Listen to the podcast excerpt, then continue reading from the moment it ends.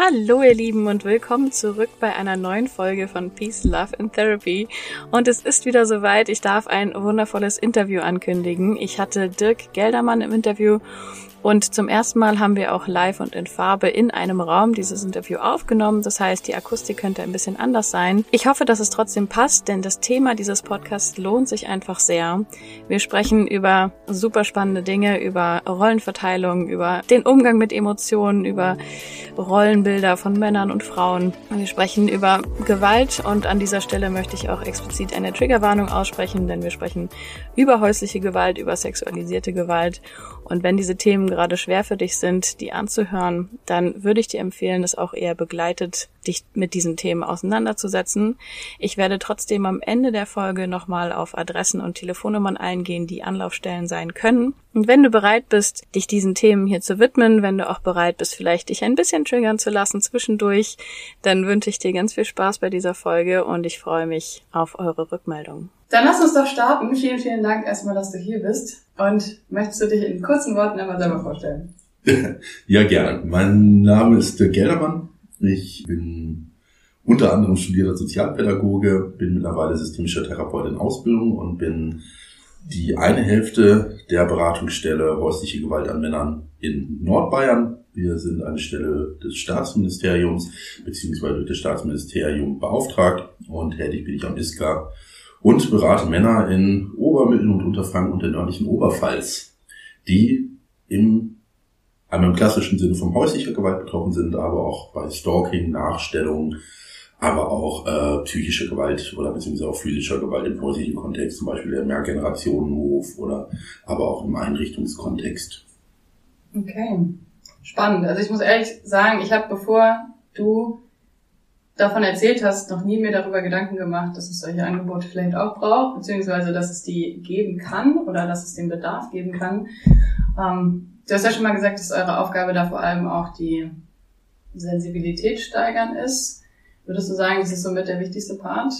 Mm, wir haben eigentlich die Stelle drei geteilt. Also beziehungsweise von der Konzeptionierung teilen wir uns eigentlich so auf. Ich meine, primär ist immer die Beratung. Wenn viel Beratung ist, dann denken wir komplett nur Beratung ab, aber wir stellen fest, dass, ähm, oder haben schon sehr früh festgestellt, dass in diesem Bereich gerade Männer und Gewalt auch die Präventionsarbeit sehr wichtig ist. Unter Präventionsarbeit verstehen wir auch zum Beispiel zu sensibilisieren, diesen Teil eben auf Einrichtungen zuzugehen, aber auch zum Beispiel äh, andere Beratungsstellen, das ist vom Jugendamt über die Polizei, die Sachbearbeiter häusliche Gewalt, bis hin zu ähm, Beratung im allgemeinen Kontext, einmal für, dieses, für die Thematik Männer und Gewalt zu sensibilisieren und auch die Andersartigkeit. Genau, das ist ein sehr großer Teil. Und dann der dritte Teil ist eigentlich Öffentlichkeitsarbeit, das heißt wirklich bekannt machen. Und wie du schon sagst, ähm, okay, du bist jetzt nicht direkt hier aus Bayern und den aus, aus dem Bereich, aber ähm, wir stellen fest, dass genauso wie du jetzt reagierst, immer wieder, jetzt auch nach zwei Jahren, die es unsere Beratungsstelle gibt, immer wieder auch noch ähm, äh, Jugendämter oder beziehungsweise auch Polizei und Sachbearbeiter gibt, die wirklich überrascht sind, dass es das überhaupt gibt. Und ähm, ja, genau, also von daher diese drei Teile und die Sensibilisierung ist definitiv ein großer Teil, der je nach Kapazität sehr viel füllt, ja. Ja, ich kann ja noch mal ganz kurz darauf eingehen, wie wir uns überhaupt kennengelernt haben, weil du warst ja in meinem, äh, ich glaube, das war das dreitägige Seminar, oder?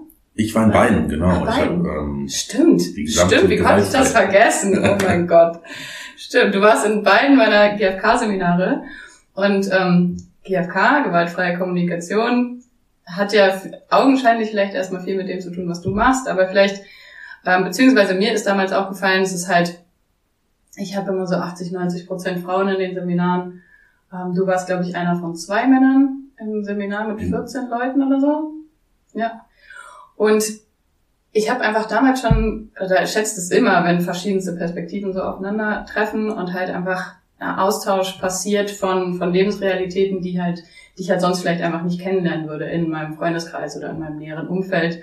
Und deswegen habe ich auch gedacht, dass wir das vielleicht hier machen können, weil du vielleicht da so einen also ohne jetzt zu sehr auf diese Mann-Frau-Unterscheidung vielleicht einzugehen, aber dass du vielleicht einfach auch ein Sprachrohr sein könntest für, sage ich mal, Menschen, die vielleicht jetzt nicht unbedingt was anfangen können mit Seminaren für gewaltfreie Kommunikation, Liebe, Licht und Frieden, bla bla. Und ich erinnere mich auch sehr gut an diese eine Diskussion, die wir geführt haben, da hauptsächlich mhm. irgendwie Frauen dabei gewesen sind äh, und wir über Wut geredet haben, wie toll es sein kann, so sich mal seiner Wut hinzugeben, das auszuleben und überhaupt irgendwie so in seine Kraft zu kommen. Und dass du da halt nochmal eine komplett andere Perspektive mit reingebracht hast. Ähm, deswegen schätze ich das total, dass wir heute auch da so ein bisschen drüber reden können. Umgang mit Emotionen, Umgang mit Konflikten. Erstmal danke dafür. Ja, sehr gerne. vielleicht, vielleicht kannst du uns ja mal so ein bisschen auch in deinen Gedankengang reinholen in dieser Situation im Seminar, wo wir so über Wut geredet haben und wie toll alle Gefühle sind und dass es sich lohnt, die auszuleben und zu fühlen und bla bla bla. Und dass da halt aber auch nochmal ganz andere Lebensrealitäten dazu kommen können. Magst du uns damit reinnehmen? Sehr gerne. Ähm, also die Situation, also ähm, sie war mir selber gar nicht so bewusst, dass die so ähm, eindeutig war, oder beziehungsweise so äh, so hängen geblieben ist. Ähm, letztendlich geht es darum, was ich vielleicht auch vorweg sagen muss, ähm, die Thematik Gewalt, Männer beziehungsweise auch Emotionen, Beratung, das ist das ist das ist mein Arbeitsfeld. Für diesen Bereich bin ich zuständig, in diesem Bereich kenne ich mich gut aus.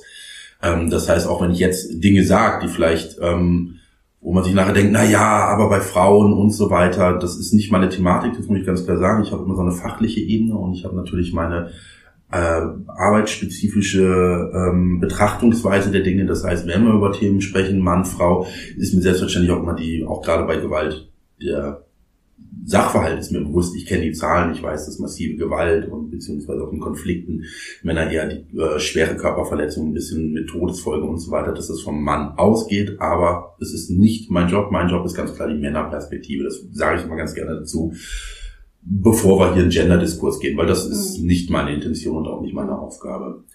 Ähm, deswegen jetzt auch zum Thema Wut. Ähm, wir hatten es ja im Thema alleine im Seminar darüber, dass es darum geht, Wut zu empfinden und äh, es ging explizit darum, äh, als Frau auch Wut zu zeigen und nicht nur, wenn ich das jetzt mal platt unterbreche, also nicht nur zu schlucken, nicht nur zu akzeptieren, sich nicht nur im Streit einfach immer unterzuordnen, sondern auch wütend sein zu dürfen, nach außen zu gehen und mal auf den Tisch zu hauen und sagen, ich bin eine starke Frau und ich setze mich jetzt durch. Das ist ein Gedankengang, den ich, der natürlich richtig ist, da gibt es nichts Falsches dran. Aus meiner Perspektive sehe ich aber immer die männliche Perspektive und wenn wir uns jetzt mit Gefühlen und Bedürfnissen auseinandersetzen, werden wir sehr schnell darauf zu sprechen kommen, dass Wut ein sehr männliches Thema ist. Männer haben insgesamt, äh, nicht nur aus meiner Erfahrung, das haben schon viele kluge Menschen vor mir bearbeitet und gesagt, ähm, stellen wir immer wieder fest, dass Männer, ähm, sagen wir es mal, die äh, sozialisierte Form des Mannes ähm, eher einen schwierigeren Zugang zu eigenen Emotionen und Gefühlen hat das heißt nicht, dass man Männer nur einfach knacken muss und denen Gefühle zeigen und beibringen muss, sondern dass es bei Männern gerade so ist, dass Wut ein sehr männliches Gefühl ist. Also Wut wird einem Mann zugesprochen. Ja, darüber sprechen ja Männer und Gefühle, dann ist das Wut, Ärger, Aggression. Das ist klassisch männlich und ich habe eher in der Beratung mit Männern zu tun, die sagen, ah, ich habe so große Probleme, meine Wut unter den Tisch zu halten und ich muss eigentlich denen wirklich auch in der Beratung dann immer wieder sagen, oder beziehungsweise mit denen dahingehend arbeiten, mit dieser Wut klarzukommen und diese Wut zu akzeptieren beziehungsweise anzunehmen, aber eben auch nicht rauszulassen. Weil wir da wieder in einer ganz anderen Problematik sind. Ich rede jetzt gar nicht mal von körperlicher Gewalt, aber dass eben Männer einen sehr viel leichteren und einfachen Zugang zu Wut und Aggression haben. Und dass es dann halt vielleicht wir an einem Punkt sind, wenn wir über diese ähm, Thematik von Gefühlen und so weiter sprechen, dass man da vielleicht differenzierter herangehen muss und sich das anders anschauen muss ob man das generalisieren kann, Wut. Ist das richtig? Ist das gut? Oder sollen wir uns vielleicht mal besser angucken? Gibt es Unterschiede zwischen, sagen wir, klassisch Mann, klassisch Frau und in der Herangehensweise an Wut? Dazu, ja. Hm. hm. Wenn du jetzt sagst, so, das ist, also es kann ja auch ein bisschen, ja, triggern, sage ich mal, schon mal sein, überhaupt zu sagen, hey, dieses Gefühl gehört jetzt quasi oder wird eher Männern zugeordnet. Dieses Gefühl, diese sind eher so, ja, Frauen ich weiß gar nicht, ich will, ich will da vielleicht auch nicht zu weit rein. Ähm, aber wenn wir, wenn wir davon sprechen, zum Beispiel eine heterosexuelle Beziehung, Mann, Frau sind zusammen und in Konflikten kommen halt Gefühle auf, wie das so ist in Konflikten, würdest du schon sagen, dass da unterschiedliche Baustellen, sage ich mal, dann sind im gemeinsamen Umgang damit, mit diesen Emotionen? Und wenn ja, welche? Ich würde, glaube ich, unterschiedliche Baustelle fängt erstmal beim Werkzeug an, ähm, die Kommunikation. Ähm, wir stellen fest, und wir reden hier immer über einen, sagen wir es mal so, über einen über Typ, eine typische Frau. Also mir ist sehr wohl bewusst, dass es sehr viel mehr gibt. Das gibt es auch in meiner Arbeit. Aber wenn wir jetzt halt so über die äh, Mehrzahl sprechen, beziehungsweise den größten Teil sprechen, machen wir die Erfahrung, beziehungsweise es ist auch bekannt, dass Frauen eine stärkere kommunikative Ebene haben. Frauen oft besser darin sind, Gefühle auszudrücken, Emotionen auszudrücken. Ähm, auch das Klassische, was man in jeder Paartherapie macht, sprecht doch mal miteinander, ihr müsst, euren, ihr müsst eure Gefühle, wie seht ihr das, wie versteht ihr das, vier Ohrenmodell und das alles, was wir haben, sind Frauen in der Regel meist besser. Ja. Sie können das besser artikulieren. Also das heißt, sie haben schon mal ein ganz anderes Werkzeug. Das heißt nicht, dass Männer grundsätzlich hier nicht in der Lage sind, ihre Gefühle zu äußern. Aber wenn man sich jetzt, und dann gehen wir schon sehr weit zurück, so weit möchte ich gar nicht jetzt im Großen und Ganzen gehen, aber wenn wir uns anschauen, wie Männer sozialisiert werden, Indianer kennen keinen Schmerz, sei stark, ein Indianer weint nicht, ähm, komm, reiß dich zusammen und so weiter. Das heißt, wir werden schon von Kindesalter an in der Regel dazu erzogen, einen differenzierteren Umgang mit Gefühlen zu haben, beziehungsweise gar nicht so weit auf die Gefühle einzugehen. Mhm. Und wenn wir dann natürlich das weiterspinnen in unserer Gesellschaft, in der wir heute sind, dass wir dann irgendwann alle erwachsen werden und äh, in der Regel Männer halt so erzogen worden sind und wir dann in Diskussion gehen, dann wird es vielleicht wichtig sein, sich das nochmal so vor Augen zu führen und darüber zu sprechen, hey, ähm, welche Gefühle empfindest du denn und wie bringst du die zum Ausdruck? Und dann sind wir beim Thema Wut. Ich denke, dass jeder Mann dir sagen kann, Wut, ja klar, ich bin wütend, ich bin stinksauer, was du da gemacht hast. Das geht mir richtig auf den Äumel, was, was da passiert ist. Mhm. Dass dahinter vielleicht aber vielschichtige Gefühle sind wie enttäuscht sein, verletzt sein, der Wunsch nach Anerkennung durch die Partnerin oder den Partner, dass das eigentlich hintergelagerte Gefühle sind, die genauso eine Daseinsberechtigung haben, aber halt unter den Deckmantel Wut. Weil wenn ich wütend bin, das kann ja jeder verstehen. Aber wenn ich sage, hey, ich bin richtig enttäuscht, weil ich das Gefühl habe, meine Freundin sieht mich nicht mehr in der Beziehung, das ist schon ein weiterer Schritt, da muss man schon etwas reflektierter sein. Mhm. Sind viele Männer, aber ich denke, in der Mehrzahl ist es eher noch problematisch. Mhm. Wenn ich jetzt ähm, quasi aus der Freundin-Perspektive und ich habe irgendwie diesen, diesen Wunsch, die Sehnsucht, mehr auf diese Ebene zu kommen mit meinem Partner vielleicht. Ich habe neulich von meinem eigenen Freund so ein Bild bekommen, das ich total feier. Da meinte er, naja, wie kriegen wir in Anführungsstrichen Männer dazu, mehr über Gefühle zu reden? Und dann hat er so ein Bild, wie gesagt, gebracht, wenn du halt vor so einer Stadtmauer stehst und dann klopfst du da die ganze Zeit ans Tor und sagst, jetzt mach doch endlich mal auf. Und du realisierst halt nicht, dass das Tor nach außen aufgeht und dass du mal einen Schritt zurücktreten musst, damit überhaupt mal was aufgehen kann und du mal chillen solltest. Dann geht da halt auch nichts auf. Und ich, diese Metapher finde ich irgendwie ganz, ganz witzig oder beziehungsweise ganz passend, mhm. weil ja manchmal auch je mehr die Erwartungshaltung wächst oder je mehr der Druck steigt, da irgendwie unbedingt das jetzt perfekt hinkriegen zu müssen, vielleicht desto weniger klappt es. Würdest du damit gehen? Auf jeden Fall. Äh, wir hatten ja vorher kurz drüber gesprochen. Mhm. War auch tatsächlich, kenne ich das, ähm, äh, ich finde, Björn Süfke ist ein äh, Männertherapeut, der sich das auch auf die, also sich so betitelt oder so betitelt wurde. Ich weiß es gar nicht, der sich sehr mit Männlichkeitsthemen als Psychologe und Therapeut auseinandersetzt. Und ich war bei einem Seminar, wo auch eine sehr große Hörerschaft an Frauen da war. Die haben viele ihr Buch gelesen. Er hat so eine Männerlandkarte des Gehirns und so weiter geschrieben, wie Männer fühlen und so weiter. Auch ein spannendes Buch. Und es saßen ganz viele Frauen, die sagen so, Jetzt sagen Sie mir doch mal, wie knack, wie knack ich denn meinen Mann? Also wie komme ich denn, wenn man jetzt das Bild aufgreifen wollen, wie komme ich denn da jetzt rein? Also welche, wie kriege ich denn die Tür auf, dass mein Mann sich genauso wie ich mich an den Tisch setzt oder aufs Sofa setzt und endlich mal seinen Gefühlen freien Lauf lässt und endlich auch mal weint und endlich auch mal die Gefühle zeigt. Ähm, ja, das wird dann oft geäußert, das ist sehr schön, aber ich glaube, davon sollte man vielleicht auch ein Stück weit Abstand nehmen, weil jeder seine Form von Gefühlsäußerung hat oder auch wie er seine Emotionen lebt. Und ich glaube, mit viel Vertrauen und sehr viel Rücksicht ist es auch möglich in einer Beziehung. Und das ist ja totaler Irrsinn, dass Männer nicht über Gefühle sprechen können. Da sind wir wieder so Stereotypen drin. Mhm. Wir sagen ganz oft, Frauen sind emotional, Männer sind die harten äh, Typen und nur wenn sie ins Fußballstadion gehen, können sie weinen. Was übrigens auch zeigt, dass Männer weinen können und alle anderen Gefühle auch haben. Aber das ist ein sozial akzeptierter Raum. Ja. Und wenn wir uns jetzt, kann man auch über die Sozialisation von Männlichkeit sprechen. Aber ähm, ich denke, dass man da mehr Rücksicht haben soll und vielleicht auch sagen muss, es gibt unterschiedliche Sprachen der Liebe, es gibt auch unterschiedliche Sprachen der Emotionen. Und dass es da vielleicht eher ist ein gegenseitiges Lernen. Also das heißt nicht, man muss nur die Tür aufmachen, dann kann der Mann endlich genauso reden. Der hat genau das gleiche der hat den gleichen Zugang zu Gefühlen wie ich, der hat das gleiche Repertoire am Wortschatz dafür. Er will halt einfach die Tür nicht aufmachen, ist vielleicht ein falsches Bild, sondern einfach auch zu sagen, ja, er kommuniziert anders. Und dass man vielleicht auch mal kurz hinterfragt, warum ist er denn jetzt wütend? Kann da vielleicht auch was dahinter stecken? Ich sage jetzt nicht, jeder soll mit seiner Kaffeetassenpsychologie mal Küche anfangen, seinen Mann zu analysieren und jetzt habe ich ihn verstanden, sondern vielleicht auch einfach mal sagen, warum bist du wütend? Oder kann es sein, dass ich dich enttäuscht habe? Oder wenn wir jetzt nicht nur über Wut sprechen, was steckt denn bei dir dahinter? Also. Hm. Würdest du sagen, dass das dann auf kleiner Ebene anfängt oder braucht es erst so auf, also auf kleiner Ebene meine ich jetzt in Beziehungen selber, die große Ebene wäre für mich so gesellschaftliche Ebene. Wo fängt es für dich an, das zu wandeln auf der großen oder auf der kleinen? Also von Mikro zu Makro oder von Makro zu Makro. Weißt du, was ich meine? Ja, teilweise. Ich, ich tue mich da schwer zu sagen, wo anfangen. Ich meine natürlich, wir fangen grundsätzlich damit an, indem wir anfangen. Äh, wir fangen an, damit wir anfangen. Aber wenn wir grundsätzlich über reproduzierte Männlichkeitsbilder sprechen, da fängt es im Kleinen an, da fängt es an, dass wir in Kindergärten, in Schulen mehr Männer brauchen. Mhm. Wir brauchen jetzt nicht darüber reden, warum gibt es da keine Männer, das ist zu weit. Aber indem wir halt auch Männlichkeitsbilder schon kleinen Kindern vorleben und mit Männern, die mit Männern zu tun haben, die einen Zugang zu ihren Gefühlen haben. Und auch ein Mann kann in einer Kindertagesstätte für Kinder da sein.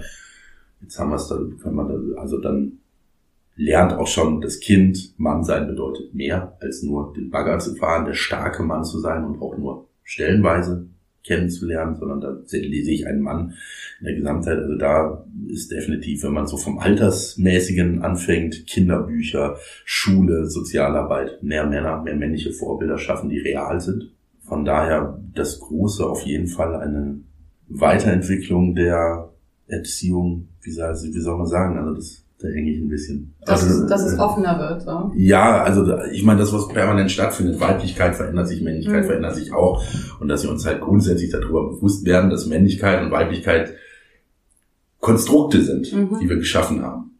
Also da ist es schon, wenn wir jetzt auf der Beziehungsebene, auf der partnerschaftlichen Ebene, natürlich, wenn ich von klein auf es anders gelernt habe, wie soll ich dann mich plötzlich ändern? Wir können uns ändern, das wissen wir. Das lebenslange Lernen, das wird gerade wieder es ist oder wird immer klarer, dass wir in jeder Phase unseres Lebens uns verändern müssen und dass wir auch in der Lage sind, uns zu verändern. Ähm, Im Beziehungskontext habe ich das Rad nicht neu erfunden. Ich denke immer wieder, das wirklich miteinander reden und das wertschätzen, das füreinander da sein und sehr sensibel darauf achten, was beim anderen los ist. Und das sind oft Themen, die ich in meiner Beratung habe, wenn wir jetzt über Gewalt, wo quasi wir jetzt nicht über eine situative, äh, verbale Gewalt sprechen oder die Beleidigung oder der, die Türen, die knallen, die Fenster, die zugeschlagen werden. Sondern wenn wir jetzt über Gewalt innerhalb von Beziehungen sprechen, dann ist es einfach zu spät. Also wenn Gewalt erstmal stattfindet, dann gibt es nur noch sehr, sehr schwer Kommunikation, weil der Schritt zurück ist fast nicht mehr möglich und ein, genauso wie bei Frauen, bei Männern, die massive Gewalt erfahren, denen werde ich nicht raten, jetzt gehen Sie mal in eine Paartherapie und sprechen mal mit Ihrer Frau, dass nicht mehr so fest zuschlagen soll. Das ist nicht, aber viel, viel früher fängt es eigentlich schon an und das ist auffällig, dass eigentlich schon viel früher der Zug abgefahren ist indem man aufgehört hat, miteinander zu sprechen und nach, aufeinander zu achten und vielleicht auch mal genauer nachzufragen. Und das, was ich unter dem Gefühl Ärger oder Wut oder Enttäuschung empfinde, vielleicht mal mit meinem Partner oder meiner Partnerin drüber zu sprechen. Was löst das bei dir aus? Welche Gedanken sind da dahinter? Um nicht davon auszugehen, wenn mein Partner wütend ist, ist das das gleiche Gefühl wie bei mir. Das meine ich damit, da sind andere Gefühle oft hintergelagert. Und ja. dann eben nicht an der Tür stehen und gegenhauen und sagen, jetzt sag doch mal, was ist denn da bei dir dahinter? Jetzt will ich aber auch wissen, sondern sich Zeit geben und Vertrauen aufbauen. So einfach manchmal. so einfach, genau.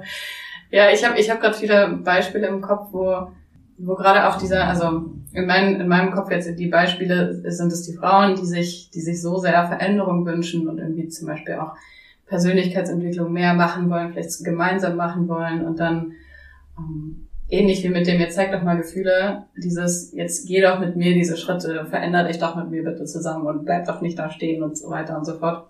Würdest du sagen, dass es geht, geht miteinander einher, dass das genau dasselbe ist eigentlich, dass je mehr Druck ich da ausübe, desto Ich, wenn ich es jetzt aus dem therapeutischen Kontext betrachte, wenn kein Änderungswille da ist, kein Leidensdruck besteht, warum soll ich mich ändern? nur weil mir jemand sagt, jetzt mach doch mal was, ähm, äh, wird da wenig passieren. Das ist aber bei Männern und Frauen gleich. Übrigens immer das, was man vielleicht dazu sagen, immer wieder sagen kann, ist die Unterschiede zwischen Mann und Frau in der gleichen gesellschaftlichen Rolle, in der gleichen gesellschaftlichen Ebene, im gleichen Land sind oft äh, ähm, wesentlich geringer als der Unterschied zwischen einem Mann, der jetzt meinetwegen in einem äh, katholischen Dorf in Südamerika aufwächst und einem Mann, der in einem äh, äh, Dorf in Norwegen aufwächst. Also das heißt, die mhm. Unterschiede innerhalb der Geschlechter sind oft größer als die Geschlechter, äh, als die Differenzen zwischen den, also zwischen Mann und Frau grundsätzlich sind. Also quasi kulturell. Kulturell, bedingt, ja. genau. Um da auf deine Frage zurückzukommen, ja, ich glaube, dass es mit Druck nicht funktioniert. Und das, was wir jetzt auch worüber besprechen, ist ja ein sehr, man hat Bilder dazu im Kopf, man hat Fälle dazu im Kopf. Wir müssen ja sehen, dass jede Generation ihre eigenen Thematiken äh, mit äh, Mann sein, Frau sein hat. Wir wissen, dass heute eine junge Generation heranwächst, die ganz andere Herangehensweisen an diese Thematik hat, die mit ganz anderen äh, Stolpersteinen kämpft und mit ganz anderen Anerkennungs Merkmalen kämpft, während hingegen, wenn ich jetzt mal so typisch platt runterbrechen darf, der 75-jährige Großvater auf dem bayerischen Dorf hat vielleicht ein größeres Problem mit Gendern als jetzt äh, der die 19-jährige oder der 19-jährige Soziologiestudent, äh, der in Berlin oder Köln wohnt und ähm, da reden wir über unterschiedliche Probleme. Und der hat vielleicht eher eine Auseinandersetzung mit dem Mannsein und sehr viel mehr Unsicherheit und versucht sich in eine Rolle zu finden und kämpft und struggelt damit, während ähm, es ja auch nicht schlecht sein kann, sich in seinem Bild gefunden zu haben und so zu sein, wie man ist und eine gewisse Stärke, eine gewisse Zuverlässigkeit zu repräsentieren. Und dann vielleicht auch zu sagen, ja, ich muss mich nicht ständig selber weiterentwickeln, ich weiß schon gut, wer ich bin und was ich bin. Mhm.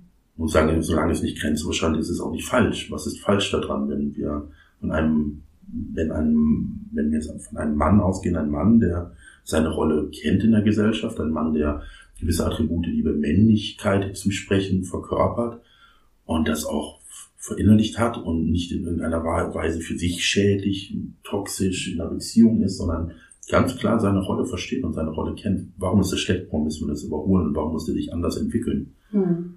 Ich habe jetzt gerade zwei Fragen im Kopf, vielleicht können wir da ja. nochmal separat ähm, drauf eingehen, weil einerseits ist mir gerade diese Frage in den Kopf gekommen, sowas, oder wie würdest du gerne, dass Männlichkeit, was, was würdest du gerne für Bilder auslösen, wenn du das Wort Männlichkeit aussprichst bei, bei Menschen? Und die andere Frage, die schließt da eigentlich direkt dran an, beziehungsweise hat sehr viel damit zu tun, weil du hast im Vorgespräch ja schon ein paar Beispiele erwähnt, was du gerne machst, um vielleicht auch so ganz unterbewusste Vor nee, Vorurteile ist das falsche Wort.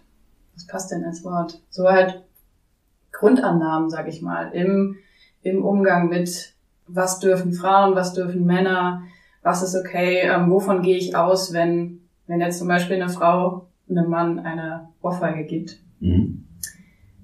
Das fand ich sehr, ähm, sehr eindrückliche Beispiele von dir. Vielleicht können wir da separat nochmal drauf eingehen. Also einerseits dieses, wie würdest du gerne, dass Männlichkeit besetzt ist oder vielleicht in Zukunft besetzt sein wird. Und dann die Beispiele in der Reihenfolge, wie es für dich passt. ich versuche mal drauf einzugehen. Gut, jetzt geht es da um meine persönliche oder vielleicht wie ich denke, dass es sinnvoll ist oder wie es funktionieren kann, ist vielleicht einmal eine komplette Loslösung von das ist männlich, das ist weiblich von dem sexuellen Geschlecht. Wir wissen heute, dass gewisse äh, Eigenarten beziehungsweise gewisse Kompetenzen oder gewisse Dinge, die wir immer als klassisch männlich bezeichnet haben, ähm, genauso gut von der Frau gelebt und gezeigt werden können. Da geht es nicht darum, das ist aber männlich, diese Frau ist sehr männlich, sondern diese Frau zeigt ganz klare Eigenarten, die man bisher eher einem Mann zugesprochen hat. Wenn wir uns jetzt unsere alte Bundeskanzlerin anschauen, die sehr, sehr viele Dinge repräsentiert hat, die man eigentlich auch männlich immer beschrieben hat. Also von daher, das zeigt ja auch, was für ein Blödsinn Angela Merkel ist jetzt tausendmal zitiert. Führungskompetenz, Ruhe, rationales Denken, äh, technisches Denken, beziehungsweise mein Doktor in der Physik, glaube ich, also ein Doktor der Physik hat sie gehabt und eine mhm, Chemie, ja. ich weiß es nicht. Physik, oder, und, und ihr Mann. Äh, also das sind ja sehr klassische Sachen, wo man sagt, das ist eigentlich sowas Männliches. Viele sagen aber auch, dass sie, dass sie überhaupt erst dadurch so lange Bundeskanzlerin sein konnte, weil sie diese Attribute verkörpert. Dass sie vielleicht nicht, ja, sag ich mal, so lange durchgehalten hätte, in Anführungsstrichen, wenn sie diese Sachen nicht verkörpert hätte, weil wir vielleicht in einer Gesellschaft leben, die genau das verlangt von uns allen, egal ob Mann oder Frau. Würdest du damit gehen? Jetzt habe ich mit der dritten Frage bombardiert, sorry. Gut, jetzt kommen wir auf meine persönliche Ebene, was ich glaube, was ich denke. Ich glaube, es, um bestimmte Aufgaben zu erfüllen, man gewisse Kompetenzen mitbringen muss. Um Maschinenbau zu studieren, brauche ich ein gewisses technisches Verständnis und ich brauche eine gewisse analytische oder ganz pragmatische Herangehensweise an Probleme, um Probleme lösen zu können. Ähm, um Erzieher oder Pädagoge zu werden, brauche ich eine gewisse eigene Komponente. Ich bin selbst Sozialpädagoge und ohne ein gewisses soziales Verständnis und eine äh, gewisse Wertfreiheit und äh, beziehungsweise Neutralität und gewisse Empathie und soziale Werkzeuge, die ich mitbringen muss, kann ich nicht Sozialpädagoge werden. Mhm. So, ist das jetzt ein weibliches, verkörper ich da eine weibliche Eigenart oder bin ich als Mensch einfach, habe ich, bringe ich dieses Werkzeug mit aufgrund meiner Sozialisation, Sozialisation meiner Familie und so weiter. Da gibt es Menschen, die haben sich sehr, sehr viel klügere Gedanken gemacht. Ähm, ich glaube, um gewisse Aufgaben zu erfüllen, braucht es gewisse Herangehensweisen und ähm, wir können es ja mal andersrum sagen, was wäre denn ein typisch weibliches, eine, eine typische, typisch weibliche Eigenart, die Angela Merkel hätte zeigen können, um diese Rolle zu erfüllen? Hm. Also. Ja, stimmt schon. Also das ist, du, du würdest es eher quasi auf Aufgaben und die Eigenschaften, die es dafür braucht, runterbrechen, als auf, hey, das sind jetzt quasi gesellschaftliche Normen und da drücken wir uns rein quasi. Ja, Aufgaben, Aufgaben, gewisse Anforderungen, die auch im Wandel in sich befinden. Aber ich glaube nicht, also das ist meine, wie gesagt, da gibt es Leute, die sich mit dieser diesen Debatten wesentlich mehr auseinandersetzen, als ich mich und da weiter drin sind. Ich für meinen Teil kann nur sagen, dass ich glaube, dass es einfach gewisse Eigenschaften gibt, die man mitbringt, die einen für gewisse Aufgaben qualifizieren oder beziehungsweise die einem möglich machen mit Rationalität und Besonnenheit als äh, Staatsoberhaupt äh, eines der wirtschaftlich und bevölkerungsstärksten Länder, Bevölkerung natürlich gibt es ein paar große Sprünge, aber eines so großen und äh, wichtigen Landes äh, in der Gesamtpolitik in Deutschland, wenn wir da eine Person haben, die rational, bewusst und eben emotional ruhig dieses Land regiert, dann ist mir egal, ob es ein Mann oder eine Frau ist, dann ist da eine Person, die eine gute Qualifikation hat dieser Aufgabe nachkommt. Mhm. Okay, also würdest du gerne, dass quasi auch diese, diese ganzen Eigenschaften, dass das nicht mehr so typisch männlich. Dass wir jetzt aufhören, so zu benennen, ja. typisch mhm. männlich, ja. Mhm. ja. Das glaube ich. Jetzt sind wir ein bisschen von den Aufgaben, äh, von den Fragen weg, aber.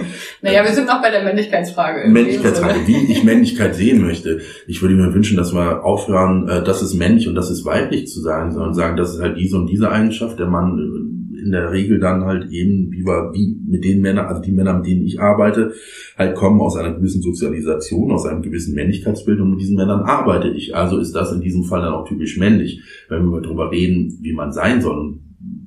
Natürlich haben wir gewisse männliche Dinge, über die wir sprechen müssen. Wir sprechen darüber, Freude an Autos, ob das jetzt durch die Sozialisation kommt oder ein gewisses Grundfreude äh, an Technik, Motoren und sonstigen Dingen, das weiß ich nicht. Ähm, ich stelle immer wieder nur fest, dass die Männer, die bei mir in der Beratung sind, alles sind. Also von sehr emotional äh, sensiblen Menschen, die sehr unter der Situation leiden, bis zu dem Mann, dem ich wirklich auch erstmal klar machen muss, hey, ähm, welche Gefühle verletzen Sie vielleicht oder was macht das mit Ihnen oder wo glauben Sie, kommt der Konflikt her? Also das ist Mann, das ist Frau, sehe ich in meiner Arbeit sehr viel weniger, mhm. als man vielleicht im Gesellschaftskontext drüber spricht. Und vielleicht müssen wir da auch mal einen Schritt wieder zurückgehen.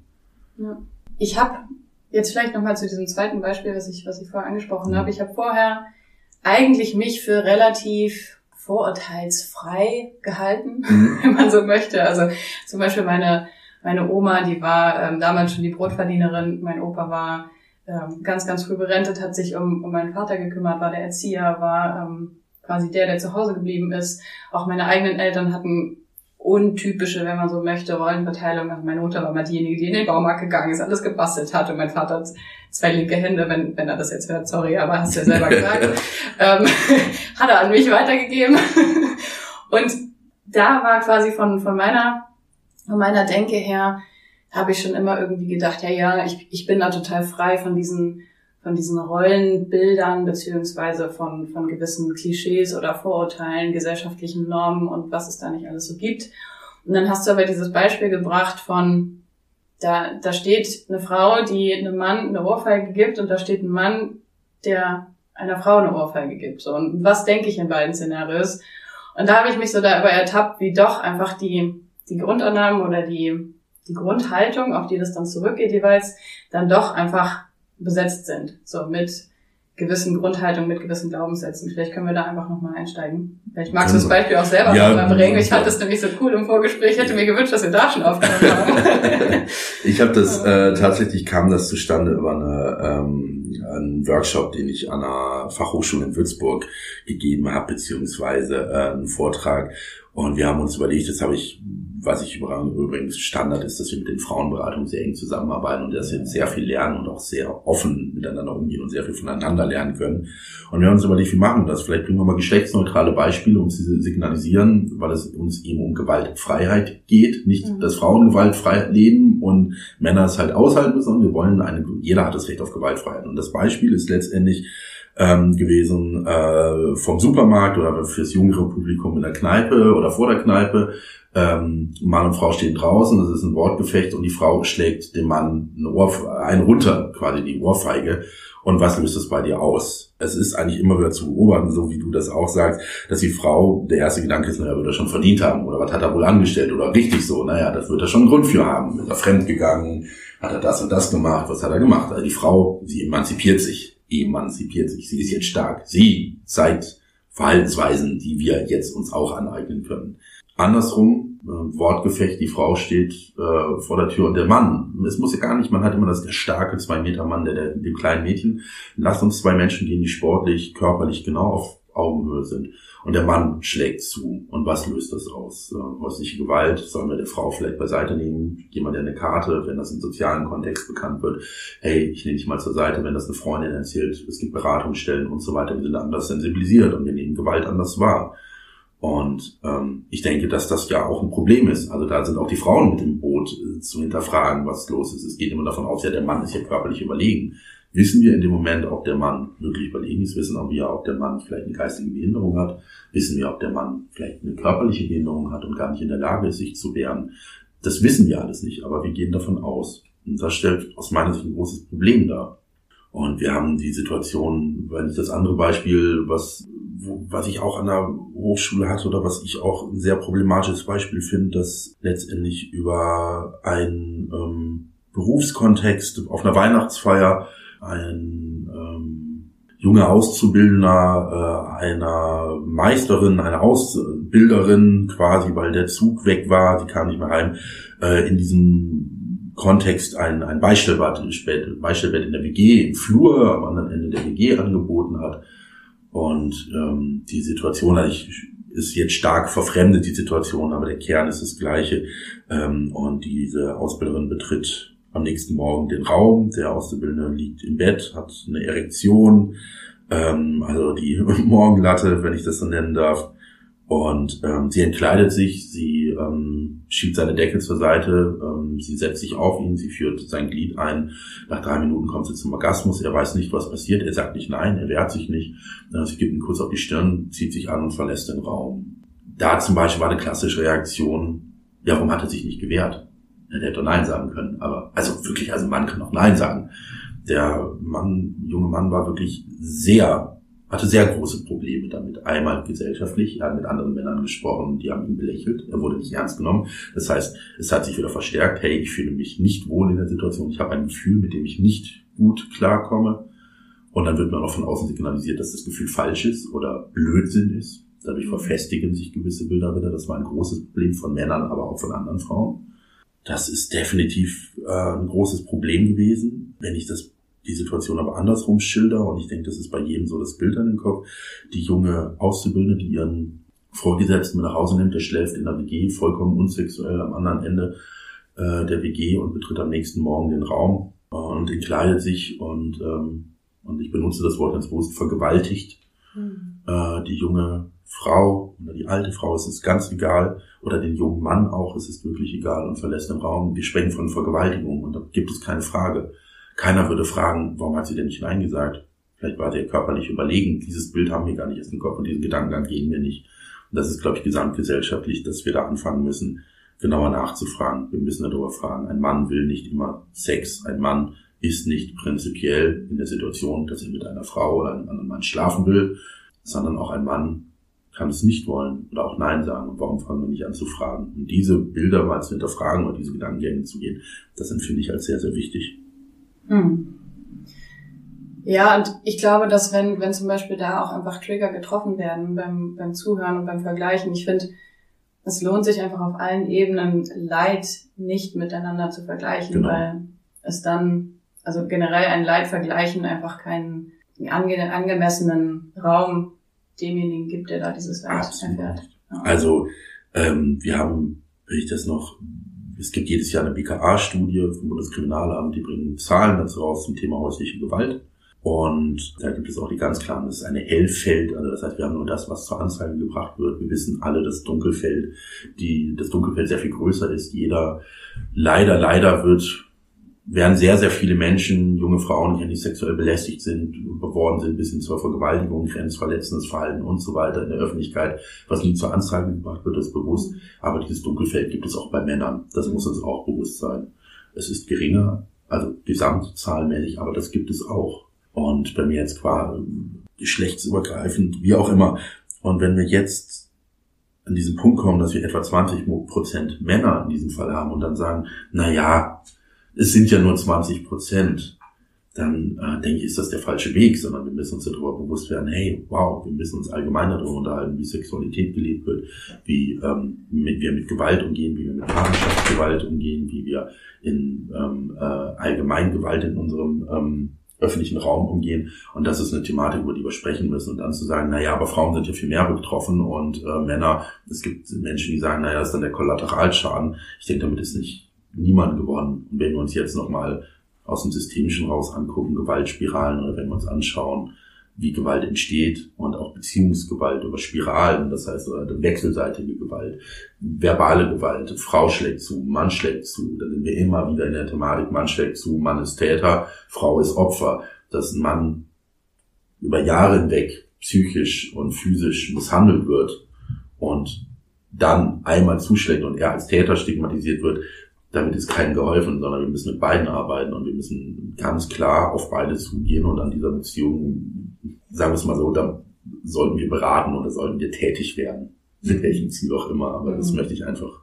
Und da hilft es nicht Mann, Frau und Männer. Natürlich, wir können immer wieder vor jedem Satz davor sagen, Frauen sind gerade im Thema Gewalt mehr betroffen. Aber was haben wir davon, wenn wir jetzt sagen, wenn wir aktuelle Themen nehmen, was haben wir davon, wenn wir sagen, im Ukraine-Konflikt sind Frauen und Kinder besonders betroffen? Da setze ich mich jetzt in die Nesseln. Da wird es sicherlich, ähm, oder ich weiß, dass es da ganz klare Stimmen zu gibt. Frauen und Kinder sind besonders betroffen im Ukraine-Krieg. Wir haben aber auch Männer, die einfach ähm, zwangsverpflichtet werden, beziehungsweise die jetzt gerade kämpfen. Und ähm, das ist nicht so, dass wir, da haben wir vielleicht viele noch immer im Hintergrund, ja, die Männer, die wollen das ja, die wollen ja eine Knarre haben, die wollen ja mit dem Gewehr da rumlaufen. Es gibt sehr, sehr viele Männer, die das nicht wollen. Ich würde es nicht wollen. Ich würde nicht die Waffe in die Hand nehmen wollen. Und da dann einfach mal davon wegzugehen, Männer und Frauen, sondern zu sagen, hey, gesamt gesellschaftlich, und da ist jetzt mal ganz egal, welches Attribut wer vertritt, sondern dann halt einfach zu sagen, so, hey, ähm, so brauchen wir nicht aufrechnen, so brauchen wir nicht anfangen, wer im Krieg mehr leidet. Hm. Immer die Zivilbevölkerung, ganz klar immer die Zivilbevölkerung, ja, da können wir schon mal. Aber ähm, wer jetzt auch Männer und Frauen oder das finde ich, da sollte man vielleicht mal einen Schritt zurückgehen und sich das mal genauer anschauen. Ja. Also komm, für, für mich kommt es immer wieder darauf zurück, auf wirklich eigene Glaubenssätze hinterfragen, Feindbilder auflösen ähm, und schauen, wie kann ich, wie kann ich zu mehr Frieden vielleicht auch beitragen in mir, in meiner Beziehung, vielleicht in meinem kleinen Mikrokosmos, aber auch dann gesamtgesellschaftlich. Ja. ja. Du hast ja jetzt auch vor allem mit den, mit teilweise so ich würde ich würd schon sagen, eher Härtefällen zu tun, oder? wir haben alles, aber ja, der Leidensdruck, mhm. ähm, der baut sich bei Männern doch meist sehr viel länger auf. Und wenn es dann dazu kommt, dass Männer auch in eine Beratungsstelle für häusliche Gewalt gehen, da ist der Leidensdruck dann meist schon sehr, sehr groß, ja. Und was ich auch spannend finde, ist, du hast ja, du hast ja mal beschrieben, dass, also generell, es braucht sehr, sehr lange, bis Männer sich in so einem Kontext Hilfe mhm. suchen. Und dann auch, was für eine Art von Hilfe sie akzeptieren. Mhm. Was würdest du sagen, ist da deine Erfahrung? Also, ohne jetzt wieder zu sehr auf dieses auf diese Frage eingehen zu wollen, wie bringe ich dann Männer dazu, dieses endlich irgendwie sich selbst zu reflektieren, ihre Gefühle anzuschauen. Da bin ich jetzt gar nicht so sehr rein, aber ähm, ich finde halt spannend, weil du ja genau mit den Männern zu tun hast, die eben nicht dem Klischee entsprechen und nicht oder nicht mehr alles vielleicht in sich reinfressen und es niemals anschauen, sondern vielleicht dann irgendwann doch auf dich zukommen und irgendwie Vertrauen zu dir aufbauen können. Mhm. Was würdest du sagen, sind da vielleicht die Faktoren, die dazu führen, dass es möglich wird? Ist es nur der hohe Leidensdruck, der dann einfach irgendwann... Es ist tatsächlich, das, da sind wir dabei, die Bestandteile, die wir haben, mehr Öffentlichkeit wir generieren, äh, generieren. Also das heißt, umso mehr Menschen von uns erfahren, umso eher ist auch die Möglichkeit da. Mhm. Umso mehr Beratungsstellen es in dem Kontext gibt, umso mehr Frauenberatungsstellen es gibt, umso mehr Frauen kommen auch, weil die Niederschwelligkeit gegeben ist. Genauso haben wir es bei Männern, ähm, dass wir halt darüber sprechen, dass auch ein Mann gewaltfrei leben darf, dass auch ein Mann etwas dagegen tun kann. Ähm, ich glaube, ich muss noch revidieren, jeder Mann ist bei uns wichtig, das ist mir auch immer ganz wichtig. Also man muss, also wir haben ganz oft Männer, die zu uns kommen und sagen, ja, bin ich überhaupt richtig? Und dann im zweiten, dritten Gespräch, ja, geschlagen hat sie auch, dann wie bitte? Ja, also geschlagen hat sie mich regelmäßig und Sachen nach mir geworfen, mit dem der Handykante ins Gesicht geschlagen. Ja, ich hatte auch schon Platzwunden, gebrochenes Jochbein. Das hatte ich schon. Und dann sagt man, ja, aber, also, man möchte ihren Schüler und so, total, warum kommen sie denn erst jetzt? Ja, weil ich es psychisch nicht mehr ausgehalten habe. Die, Körper, die körperlichen Sachen waren nicht das Problem, das ist irgendwie ähnlich. Ich möchte nicht für die Frauen sprechen, aber das, was ich berichtet bekomme, dass in Frauenberatungssystemen gesagt wird, die, die Schläge über Jahre, das war gar nicht das Problem. Also die Backpfeife, die, also das ist schon verharmlosend, die Backpfeife, aber der Schlag ins Gesicht, ähm, die Tritte und so weiter, dass das gar nicht der auslösende Faktor war, sondern das Extreme, was das mit dem Menschen macht. Also dieser psychische Leidensdruck, der Erniedrigung, der Herabsetzung, der Demütigung. Und was das begünstigt, dass Männer zu uns kommen oder warum mehr Männer kommen, ich glaube, dass es wirklich damit zu tun hat mit der Öffentlichkeit, mit der öffentlichen Debatte, dass wir darüber sprechen.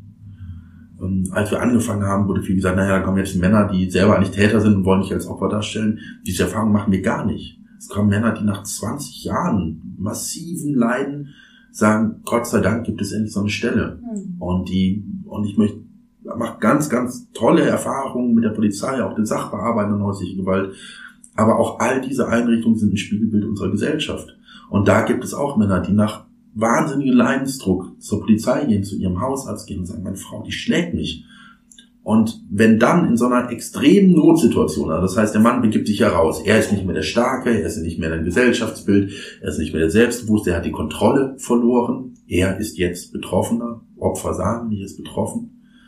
Und er geht dann zu einer Einrichtung, zu einer Beratungsstelle und dann sagt die Polizei, ja, für Männer gibt es eigentlich sie können ja zur Frauenberatung gehen.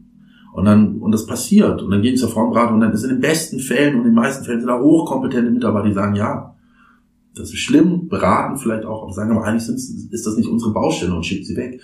Oder halt noch viel schlimmer, sie kommen halt eben an den Pädagogen, an den Polizisten, an den Arzt und sagen, naja, stellen Sie sich mal nicht so an. Also, naja, dann werden sie es wohl verdient haben. Oder es wird ja wohl nicht so schlimm sein. Oder reißen sie sich mal zusammen. Und damit werden halt wieder Verhaltensweisen verfestigt. Und dann kann es sein, dass wieder Jahre vergehen, bis der Mann sich Hilfe holt. Und über diese, diesen anderen Aspekt, was passiert, wenn der Mann dann wirklich halt mal zurückschlägt? Oder was dann geschieht, wenn die Situation so weit eskaliert ist, wirklich massive körperliche Gewalt von beiden Seiten ausgeübt wird, dann sind wir wieder tödliche Beziehungsdramen und so weiter. Und dann sind wir wieder da an einem Schritt und sind wir wieder nicht weitergekommen. Also jetzt gehe ich wieder von Hundertste ins Tausende. Ich glaube, das Wichtige ist eigentlich der gesellschaftliche Diskurs darüber und Öffentlichkeitsarbeit und ganz klar darüber sprechen und äh, signalisieren, wir haben Beratungsstellen, wir haben das Angebot. Wir haben eine Männerschutzwohnung hier in Nürnberg. War ein Riesenthema am Anfang, aber es ist sehr, sehr wichtig, dass wir auch Rückzugsräume für Männer haben. Und auch da gehen Männer mit ihren Kindern hin die vor ihren Frauen flüchten müssen. Und auch das ist eine geheime Adresse. Und das ist auch ein Ort, eine Wohnung, äh, deren Standort nicht bekannt ist, weil wir auch Männer haben, die von ihren Frauen massiv geschützt werden müssen, weil wir auch 20 Prozent der Fälle äh, von häuslicher Gewalt mit Todesfolge sind auch Männer. Und wir haben Männer, die mit Messern bedroht werden, die alle Formen der Gewalt erleben. Frauen sind da nochmal, äh, also es gibt Frauen im Allgemeinen benutzen nochmal etwas andere Methoden. Aber das ist alles gleich und da ist es einfach wichtig, ja, immer wieder drüber zu sprechen und Öffentlichkeit zu generieren und den Menschen zu sagen, hey, auch als Mann darfst du die Hilfe holen. Mhm. Und was es dann leicht macht, um vielleicht die Kurve wieder zu kriegen, was es leicht macht. Ich glaube, dass das klare Gespräch von Mann zu Mann oder von Frau zu Mann, wir haben auch Frauen bei uns im Beratungssystem, die äh, genauso nach Qualifikation ausgebildet werden und tolle Arbeit machen und dann halt eben den Menschen zu signalisieren, hey, ähm, es ist nicht okay, was dir passiert, daran zu arbeiten und auch zu verdeutlichen, dass das psychische Folgen hat und auch dem Mann, ich spreche immer von dem Mann, weil das meine Arbeit ist, dem Mann zu signalisieren, dass man sich auch Hilfe holen darf und dass auch gewisse Vorurteile mit ihm abzubauen. Also wenn man zum Therapeuten geht, dann ist man nicht psychisch krank, sondern braucht man einfach Hilfe. Und wenn wir dann darüber sprechen, über die Familienhistorie und was in der Vergangenheit und so weiter ist, dann zeigt sich eigentlich auch sehr oft, dass da viel mehr dahinter steckt. Hm. Ja, wow. Ich habe gerade auch beim Zuhören gemerkt, es sind ja schon, oder generell, wenn du so deine, deine Fälle auch beschreibst, du setzt dich damit ja tagtäglich auseinander und wer jetzt vielleicht nicht in diesem Themenbereich drin ist, da ist es vielleicht einfach ein bisschen so, also ich werde vielleicht auch eine Triggerwarnung an den Anfang packen. Ja. Ähm, ist auch einfach, das ist harter, harter Tobak, wenn ich das mal so nennen darf. Würdest du sagen, oder was, was ist das, was dir vielleicht die, die Kraft gibt, da weiterzumachen? Was lässt dich da einfach so, so nach vorne gehen, dass du sagst, hey, ich, ich sehe diese Themen und ich möchte mich mit denen auseinandersetzen, ich möchte da nicht die Augen vor verschließen. Das sind unangenehme Themen, aber ich sehe da einfach meine Aufgabe drin. Zum einen ist es, was gibt mir die Kraft? Es macht mir, ich bin Sozialpädagoge, ich helfe, es ist ein äh, Bestandteil meines Wesens, äh, gewisse Hilfestellung leisten zu wollen. Ich mache diese Arbeit sehr gerne. Ich finde es unfassbar spannend. Ich finde es wahnsinnig spannend, natürlich zu sehen, helfen zu können, auch äh, das Werkzeug zu haben, unterstützen zu können. Und das heißt, eine sinnvolle Arbeit zu tun, ist für mich sehr wichtig und das gibt mir die Kraft. Und auch zu sehen, dass es so ein Thema ist, was so komplett unter den Tisch gekehrt worden ist über viele Jahre oder halt beziehungsweise auch ein wichtiger Beitrag ist zur Weiterentwicklung unserer Gesellschaft. Also ich meine, dieses Projekt ist so in dieser Form, es gibt andere Männerberatungen in Deutschland, aber so in dieser Form über Staatsministerium und so aufgezogen, gibt es so in Deutschland meines Wissens, ich hoffe niemand hört es und geht mir jetzt an die Google, aber meines Wissens in diesem Kontext nicht. Das gab es noch nicht. Und das ist natürlich sehr spannend zu sehen und immer wieder rauszugehen und zu gucken, hey, was entwickelt sich, in den Diskurs zu gehen. Ich finde es spannend, äh, mit Mitarbeiterinnen von Frauenhäusern, die seit 40 Jahren Frauenarbeit machen, darüber auch zu diskutieren. Hey, ist es sinnvoll? Gibt es das überhaupt? Oder sind vielleicht die Männer vielleicht, ja, dann werden Hypothesen vertreten. Man kann Hypothesen haben, man kann überlegen, woran liegt es. Das ist spannend und da passiert viel. Und ich finde, da kann man einen sehr sinnvollen Beitrag leisten. Und ich sehe halt auch dass es eine Weiterentwicklung ist und dass nicht nur eine Arbeit an Männern ist, sondern gesamtgesellschaftlich. Weil indem ich halt Gewaltkreislaufe durchbreche, ist jedem geholfen. Und wenn wir jetzt mal, darum haben wir heute gar nicht gesprochen, wenn wir jetzt irgendwie auf Istanbul-Konvention zu sprechen, auf die Istanbul-Konvention zu sprechen kommen oder darauf, dass Kinder immer mit betroffen sind von häuslicher Gewalt, dass Kinder, die wirklich Leid tragen in Beziehungstragen, beziehungsweise auch in häuslicher Gewalt oder auch in Beziehungsstreitigkeiten sind, dann haben wir noch eine ganz andere Perspektive. Aber die haben wir jetzt bewusst rausgelassen. Also das ist kein Thema über Kinder jetzt. Aber wenn man das alleine schon betrachtet, was das für Langzeitfolgen hat, dann sehe ich da einen sehr, sehr tiefen Sinn in dieser Tätigkeit. Mit oh. großer Freude. Und ich finde es auch spannend, mich mit Männern zu unterhalten und Männern meinen ja. Beitrag zu leisten. Wenn du so von, das, vielleicht können wir das als Abschlussfrage nehmen. Mhm. Wenn du so von, von oben auf die Welt runterschaust und die Gesellschaft oder vielleicht nicht die Gesellschaft, sondern generell die Menschheit einfach so anschaust, was würdest du sagen, braucht es am meisten? Oh Gott, ich bin Weltfrieden. das gilt als Antwort, ich nehme es. Weltfrieden, aufeinander zugehen und einander zuhören. Ja, ja nehmen wir den Frieden das aus aktuellen Kontext. Ja, das passt, finde ich, ja auch sehr, sehr gut. Deswegen habe ich dich hereingeholt. Vielen, vielen Dank. Dankeschön. Ich könnte auch noch 100.000 mehr Fragen wieder stellen, weil ich einfach deine Arbeit auch mindestens genauso spannend finde. Oder es ist ja für mich auch ziemlich viel neu. Ich glaube, vielleicht als Einblick war das erstmal sehr, sehr fesselnd. Ich will gar nicht sagen, also ich hatte auch jetzt gerade beim Zuhören alle möglichen Emotionen. Von daher will ich jetzt gar nicht sagen, es war total schön. es war wirklich schön, dass du jetzt dir die Zeit hier genommen hast. Ja, ähm, aber einfach, ja, spannend trifft, glaube ich. Ja. Und ich bedanke mich dafür, weil ich es immer sehr schön finde, ähm, oder beziehungsweise sehr wichtig finde, Menschen darüber zu informieren und über diese Thematik zu informieren. Und ich hoffe, ich habe auch Menschen wütend gemacht mit ein paar Aussagen, weil das finde ich immer auch ganz schön, weil nur durch Emotionen, da sind wir wieder bei der Wut, entwickelt sich was weiter und durch den Diskurs. Und von daher finde ich das auch sehr wichtig, immer wieder in die Diskussion zu gehen und nicht zu sagen, naja, was sagt der für einen Scheiß, was sagt die für einen Scheiß, sondern immer wieder miteinander zu reden und den Hörer in der Hand zu nehmen und sagen, hey, ich sehe das anders. Und dann so entwickeln wir uns weiter. Und deswegen sehr gerne. Und wer böse ist, darf mich gerne anrufen. Ich freue mich drauf. Geile Abschlussworte. Wir wollen Leute triggern. Ja, vielleicht Nein. auch ein bisschen. Vielen Dank. Danke dir.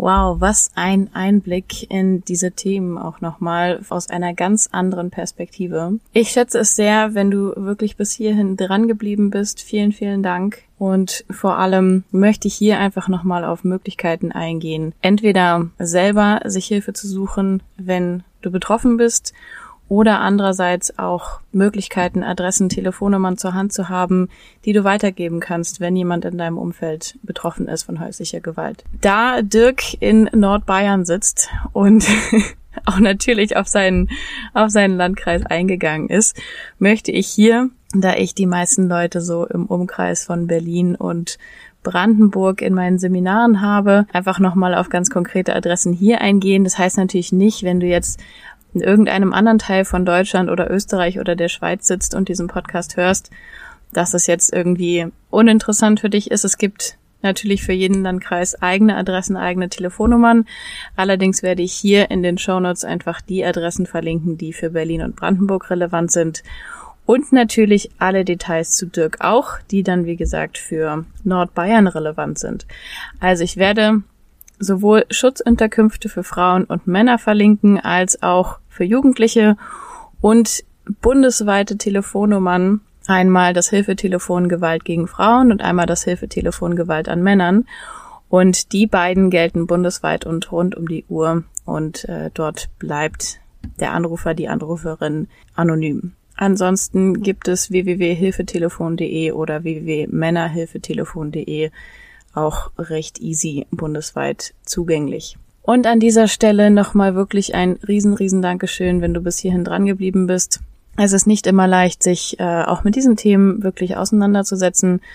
Aber gerade mit dem, was wir vielleicht auch in den letzten zwei Jahren besonders erlebt haben, mit höheren Stressleveln in der Pandemie, häusliche Gewalt ist angestiegen, die Debatte um das ganze Gender-Thema steigt und steigt, auch wenn wir jetzt hier nicht zu sehr auf dieses spezielle Thema eingegangen sind, finde ich, lohnt es sich einfach immer mit offenem Herzen Menschen zuzuhören. Auch wenn sie vielleicht manchmal Dinge sagen, die mir selber gegen den Strich gehen. Aber lasst uns wirklich, wie Dirk das so wunderschön gesagt hat, mit offenem Herzen weiter im Austausch bleiben und vielen, vielen Dank, wenn du ein Teil davon bist.